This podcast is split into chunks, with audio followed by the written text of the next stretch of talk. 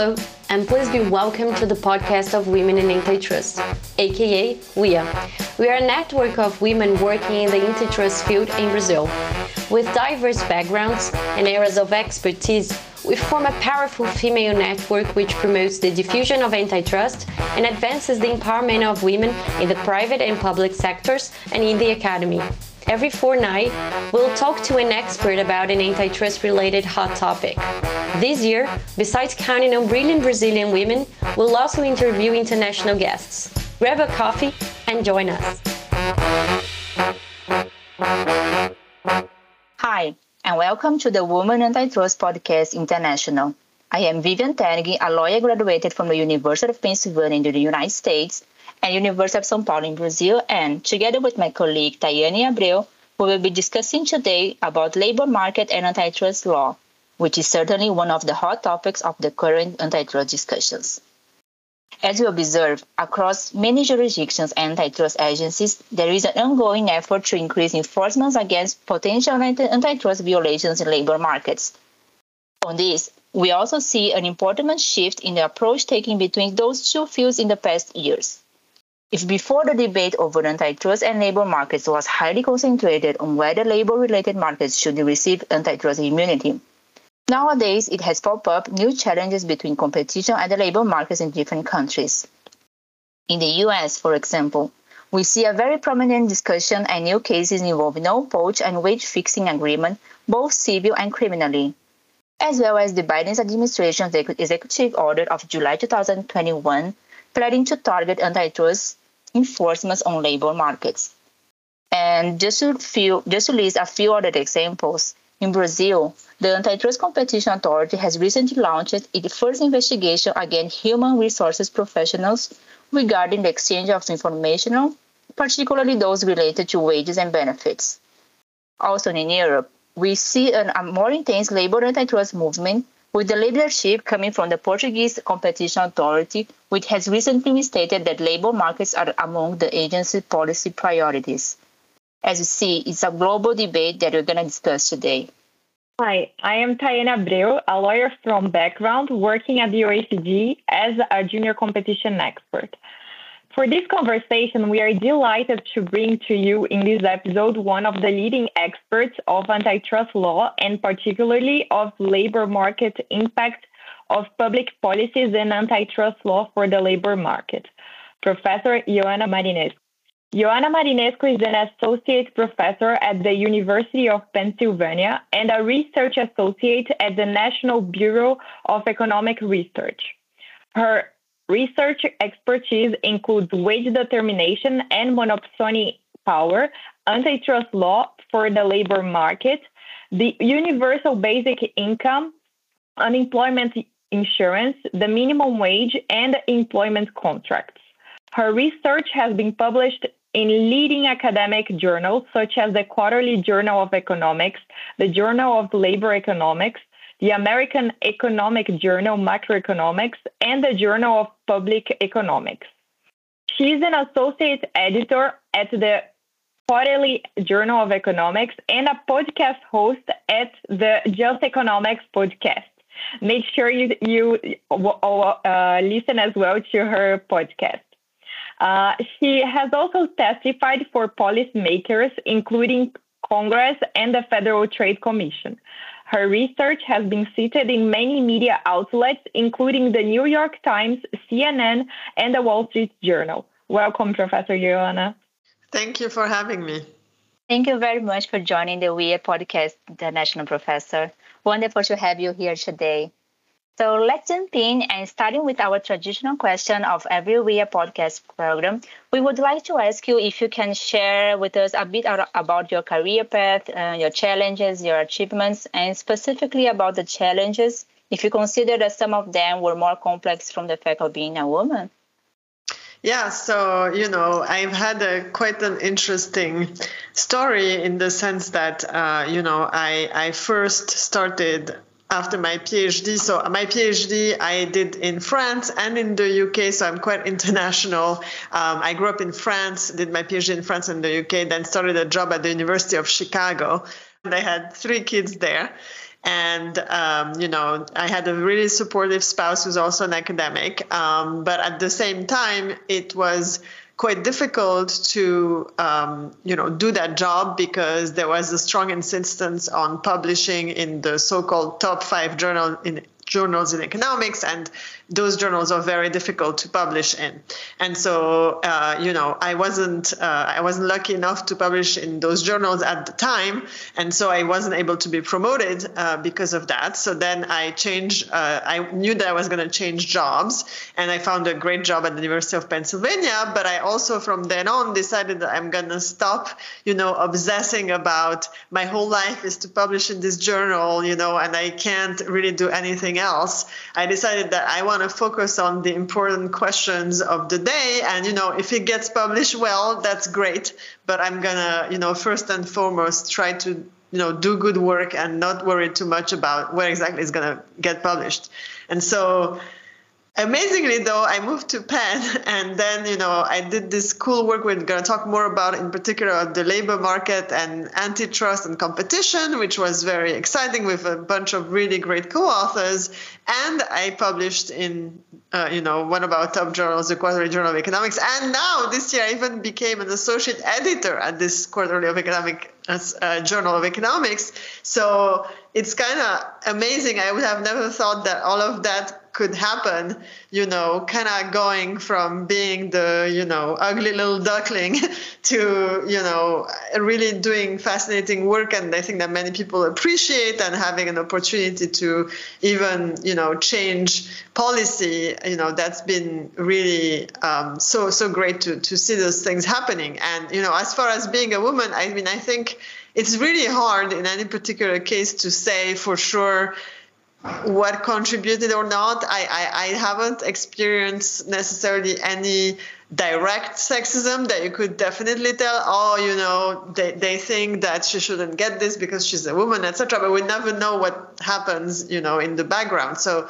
i think it's just very difficult um, to tell and you know i will say that the economics profession we do have a culture that is seminar culture in particular is very um, you know animated. People ask very critical questions and some people feel like this is not this, this can make it harder for some people to thrive in that environment. Uh, but i personally didn't find it that challenging but i think it's probably a personality matter because i kind of enjoy debating and i can see how for some people you know it could be it could be an issue. So you know i just think that being a woman can add challenges, uh, you know, and you have to be aware of them. But definitely that shouldn't stop you you know like keep your eyes on the goal and and i will say one thing i think it's important is like just the support around you whether it's the spouse but also colleagues you know if you have some colleagues who have your back that's so important when you're having some issues with people or whatever that might be again you don't know sometimes you don't know for sure why you're having these issues but you know just being able to count on allies i think that's that's that's really important Thank you for sharing your story, Professor. Uh, it's quite enriching to, to hear that you could thrive and become an associate editor in one of the most uh, renowned uh, journals uh, in economics. So it's uh, it's quite a it's quite a story. Thank you for sharing with us. Absolutely. Uh, and uh, moving to the to the topic of the day, uh, could you briefly provide an overview of the status of uh, labor labor economics and why, in your opinion, uh, labor matters are calling so much attention of the antitrust community? So, you know, in, in labor economics, we study many different questions, but part of what we're looking at is the evolution of wages and employment over time and trying to understand why some people make more than others and, you know, what's the share of production that goes to workers versus, you know, shareholders and all these kinds of topics. And while studying this traditionally, you know, it's been considered that wages essentially reflect worker productivity, that bro- roughly speaking, you know, whatever the worker is paid, that reflects their productivity.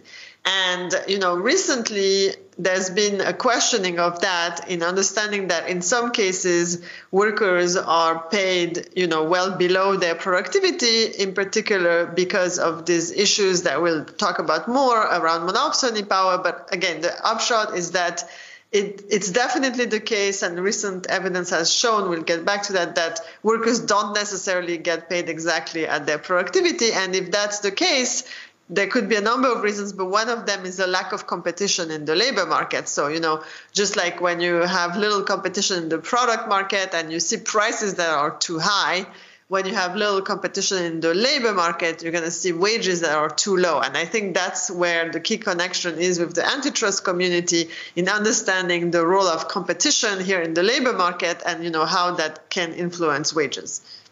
Mm-hmm. And regarding a little bit of this topic, so last year, Sen- uh, Senator Amy Klobuchar introduced the Competition Antitrust Law Enforcement Act, proposing significant changes in the U.S. antitrust law that could impact enforcement all across the industries. So one of the bill's proposals is to revise the standard for mergers and to add the term mono- monopsony to determine the effect of a merger or acquisition. So, bringing to our topic of, the, of today, uh, could you explain what is the concept of labor monopsony? Yes, so that's that's really a critical concept, and I think the easiest way to understand it uh, is to think about monopoly. So you know, in the product market, when you have just one producer that's selling goods, uh, that's a monopoly, and that means that prices are going to be too high, and the output uh, production is going to be too low compared to what it would be in a competitive market. And more broadly, you know, you can have not a literal monopoly, but an oligopoly where a few firms dominate a certain market. So this is when we're talking about markets for goods and services. But if you look at the same issue from the point of view of labor, so now the labor market is a market where labor is being bought and sold. And so in that market, you look at the employer side.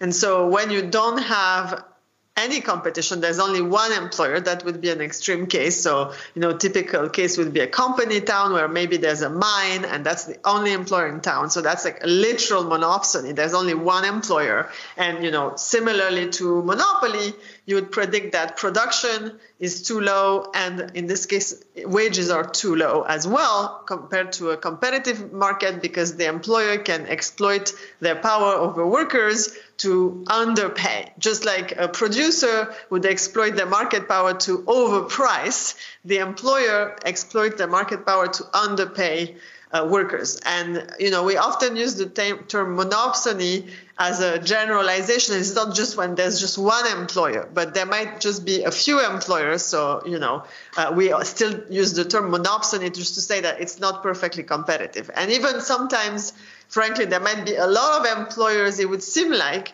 but when jobs are very different from each other, for example, because they stand far apart from each other in terms of geography, it could still be that there's monopsony power because every job is quite unique in the eyes of workers, for example, because it's uh, the job is much closer to home, and so we still call it monopsony power, even though there might be quite a number of employers. But if the jobs are not good substitutes for each other, it's still the case that whatever job the worker has, again, to the extent that it's very different from other jobs, that gives the employer monopsony power uh, in that particular employment relationship. Thank you, Professor. And still on the labor monopsony issue, uh, do you see the need of any uh, antitrust law reform to better address this issue? So, you know, the, the nice thing is that at baseline in the US antitrust law, you really don't need any reform because uh, competition in input markets is included in antitrust. So, you know, labor is an input to production, but there are other inputs like materials, uh, you know, sometimes agricultural goods, you know, or inputs into other foods that are being made and so on and so forth. So, and this is covered by, uh, you know, most antitrust uh, laws apply symmetrically to the issues of inputs. And in particular, you know, I have this paper with Herb Hovenkamp where we look at merger uh, guidelines, and the merger guidelines not only talk about inputs but even talk about the 2010 version. They are being revised right now. They even mention labor explicitly as one input, uh, and so it's you know you don't need any new law. You can just apply basically competition law to the labor market. This is an input market, and you know uh, some of the analysis might be a bit different, but most of it is fairly straightforward to carry out. And you know again in our paper about mergers uh, you know, we, we clarify how that would uh, that would be done. Then, you know, of course, uh, legislative action could be useful, uh, you know, to for a specific reason, which is there hasn't been a lot of case law in antitrust labor. There's some, but not a lot. And therefore, it could mean that there's a lot of legal uncertainty. And in my paper with Eric Posner, we look at the fact that indeed there's very few cases, and we speculate that one of the reasons is that there's so much uncertainty in how judges would interpret some of those cases, despite the fact that antitrust law covers them, again, with no precedent they can create a lot, a lot of uncertainty. So it could be useful to have legislation to clarify, you know, uh, more like black and white that really the antitrust laws apply to the to the labor market, so that there's no ambiguity uh, on the matter, even though in fact it's already there. But just to make it clear, so for example, just like uh, you know, currently we have the the phrase, you know, that uh, uh, you know companies should be preventing from monopolizing or attempting to monopolize a market. You could say that employers should be preventing from monopolizing, attempting to monopolize a labor market. Just to clarify uh, the issue that that's an important issue that uh, antitrust could be looking at. So there are, and you know, then there's additional things that you know you could change a bit to make such litigation a little bit easier. And in our work with eric posner we, we mentioned a few potential proposals that could be uh, considered legislative proposals uh, to go in that direction.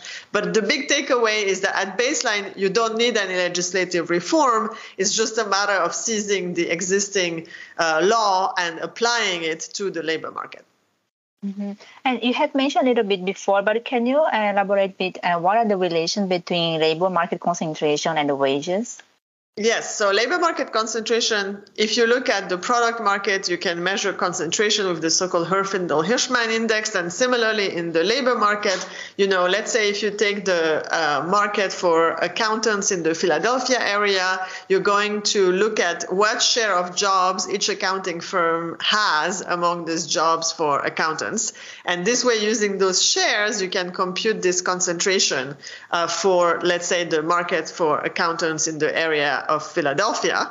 And similarly for every other job, and you know, we, we uh, defined it in our work as um, occupation at the SOC six digit level, so that's sort of a certain level of occupational classification, and by commuting zone, which is a, an area where people live and go to work uh, within the same area. So once you have that concentration, uh, measure, you can look at empirically, you know, what, what happens when there's more concentration. So again, more concentration means less competition.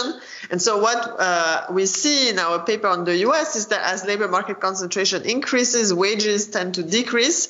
Uh, that's confirmed by many other papers uh, that, you know, each paper uses slightly different measurements of concentration. I talked about hours, but it's all similar and they all find the same general pattern that higher concentration tends to go with lower wages, which is exactly what you would predict if you understand that concentration means less competition for labor, so that lowers wages. Um, and remarkably, we find in our work on France that the same relationship also obtains there, even though you know regulation is much more favorable to workers than in the US. There's a lot of more guardrails there, but nevertheless, increases in concentration uh, still uh, seem to depress wages. Now, of course, there are some complications because concentration is only one aspect of labor market competition, and also some other things might be going on in the background that maybe it's not just a lack of competition. So it's really nice to be able to focus on something that is policy relevant, which is mergers. And so people have looked at mergers and what was the effect on the labor market. And you know, there's two uh, papers for the U.S. looking at that, and they find consistently that when a merger increases labor market concentration a lot, that's when it lowers wages. And so that's completely consistent. If you look at uh, mergers as a kind of uh, you know uh, little experiment or like it's like a guinea pig you know you can see a case a clear case where concentration has increased then you can track down the, the effects and you really see that it negatively impacts workers. Again only in cases when concentration increased a lot which is very uh, much in keeping with the horizontal merger guidelines that have certain thresholds you know of concentration and saying you know if the market becomes very concentrated that should be a concern so generally, the pattern of empirical results for labor markets does suggest that indeed mergers that lead to high labor market concentration are mergers that decrease wages. Thank you, Professor. Uh, another thing that I'm quite interesting uh, is uh, is are there any other particularities or uh, different approaches that should be considered to assess whether mergers can create anti-competitive effects in labor markets. And uh, do you think that uh, job loss effect post-merger should also be taken into account during uh, the merger review? So first, for uh, you know the idea of anti-competitive effects in labor markets, as I just previewed, one way to look at it is to calculate this concentration, the, so the Herfindahl-Hirschman index uh, in uh, occupation SOC6 by commuting zone. So that's a starting point, and you can use the horizontal merger guidelines for that. Now, there are some aspects that are interesting to consider for labor markets, for example, non competition agreements. So, non competition agreements mean that when a worker leaves their employer, they cannot work for competitors, usually within a certain time frame, within a certain geography.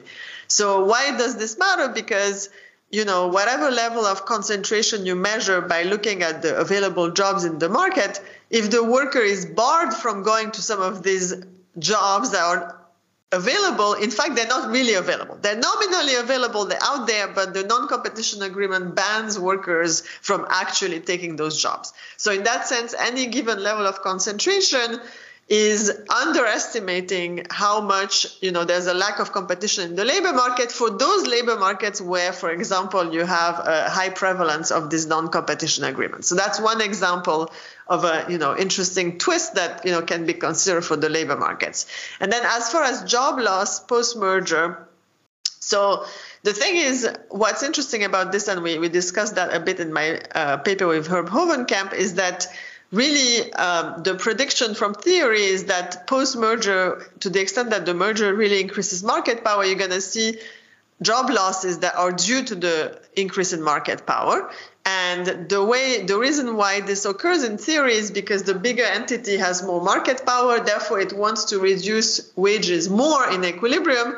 And as a result, there are just not enough workers who want to work for such low wages, and that just kind of just scales down the, the production. So it's a natural effect that you know the firm also sheds workers uh, through that uh, through that process.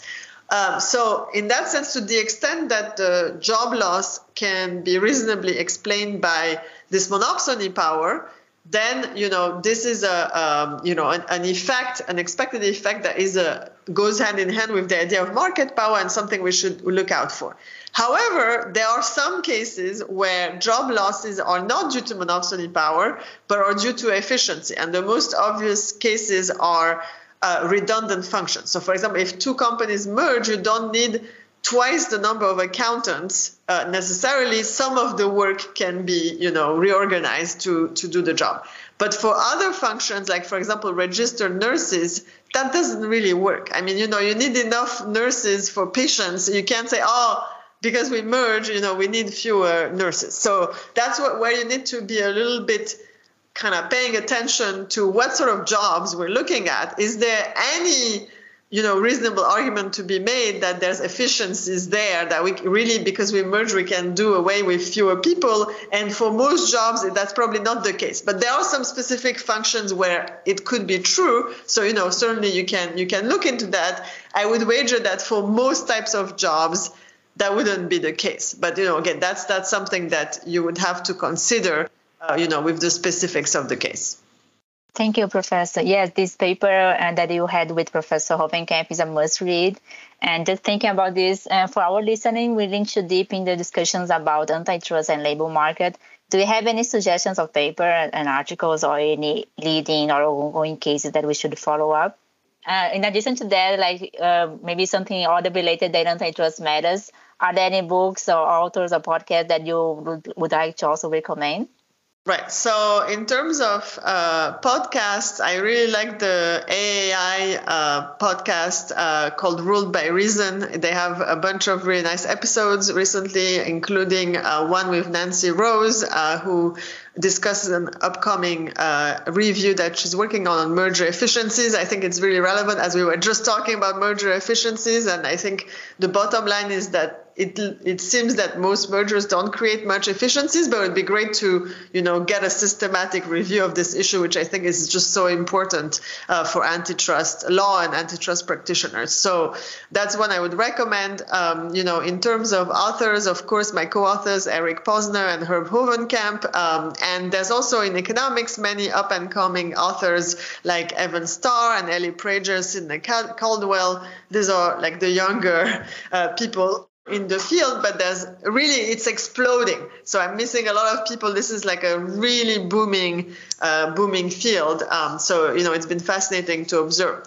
And then you know more broadly uh, obviously there's my own podcast called just economics where you know every time we interview a researcher in economics that worked on a topic that has social justice relevance. So that's you know broader, but includes things like uh, unemployment insurance, um, you know, schools, uh, discrimination, lots of different uh, topics, and then. Uh, on more closely related to antitrust, I actually have a, a, review forthcoming with the Urban Institute on worker power, where we address antitrust matters that we just talked about, but also more broadly other types of policies that are relevant to wage formation. So things like the minimum wage, for example. So um, no, this is something that uh, you might want to check out when it comes out. Absolutely. Uh, Professor, it was uh, an honor to have you with us today. Uh, thank you uh, very much for joining uh, our podcast. and sharing both your stories and your knowledge and experience with us. Uh, it was uh, an amazing uh, conversation, and uh, well, for sure, me and Vivian we learned a lot, and I'm sure that all of our listeners would uh, would probably uh, learn a lot as well. So thank you very much. Thanks. Thank you very much, Professor.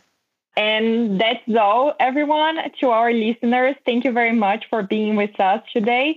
And keep an eye in our page for new episodes from the WIA Podcast International. See you next time. Hey, this was another episode of Podcast WIA. We want to thank the interviewers, to WIA, and to everyone listening to us. This podcast is presented by Fernanda Martino, Luísa Faria, Maíra Saldanha, Renata Gonzalez, Tayane Abreu, and Vivian Terry. And counts on the technical support of Priscila Brolio, Camila Rocha, Guilherme Gonçalves, and Amanda Taide. Thank you.